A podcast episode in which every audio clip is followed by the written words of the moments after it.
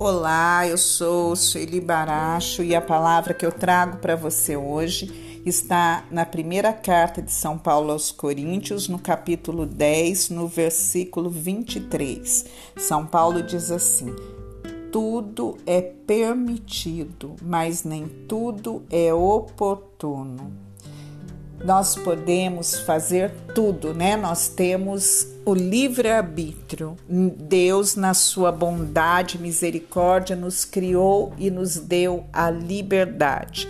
Às vezes eu acho que a liberdade é que dificulta um pouco a nossa vida, né? Às vezes a gente se perde aí com a nossa liberdade. E São Paulo vem dizer hoje: tudo é permitido. Nós podemos fazer tudo, só lembrando existe a consequência. Quando nós cometemos algo, nos arrependemos, pedimos perdão a Deus, Deus nos perdoa sempre, desde que haja um arrependimento profundo e verdadeiro. Não se arrepender só para as pessoas verem, não. Tem que ser um arrependimento do mais íntimo do nosso coração. E o Senhor que olha, que sonda o nosso coração, então ele vê se o arrependimento é verdadeiro. E se o arrependimento é verdadeiro, existe sempre o perdão. O Senhor nos perdoa. Só que tem um detalhe o Senhor nos perdoa, mas Ele não tira a consequência dos nossos atos.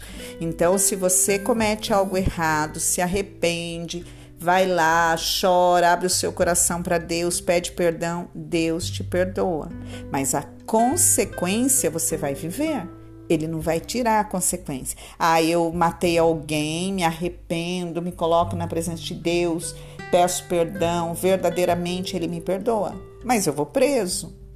A minha consequência, eu vou ter que viver disso. Então, veja bem, tudo aquilo que nós fazemos, as pessoas, nós vamos receber, né? Então todo meu ato tem uma consequência que eu não vou fugir dessa consequência.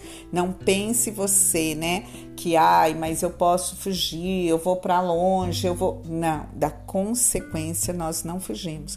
E sabe, é muito interessante porque às vezes pode passar anos, às vezes a, a consequência não vem na hora, passam anos e aí a gente começa a receber aquela consequência daquilo que nós fizemos. E aí a gente sabe. Quem está vivendo a consequência sabe disso. Na hora a gente se lembra, né? Nossa, eu estou fazendo isso porque eu fiz aquilo. A gente sempre se lembra. Então, não é que Deus castiga. Tem pessoas que fazem o mal, vive praticando o mal, prejudica todo mundo. Quando chega a hora da colheita, né? Aí, ai, porque Deus está me castigando. Deus não castiga, Deus é amor e misericórdia. Só que tudo aquilo que nós plantamos, nós vamos colher. Pensa nisso, que o Senhor abençoe a sua vida, fique com Ele.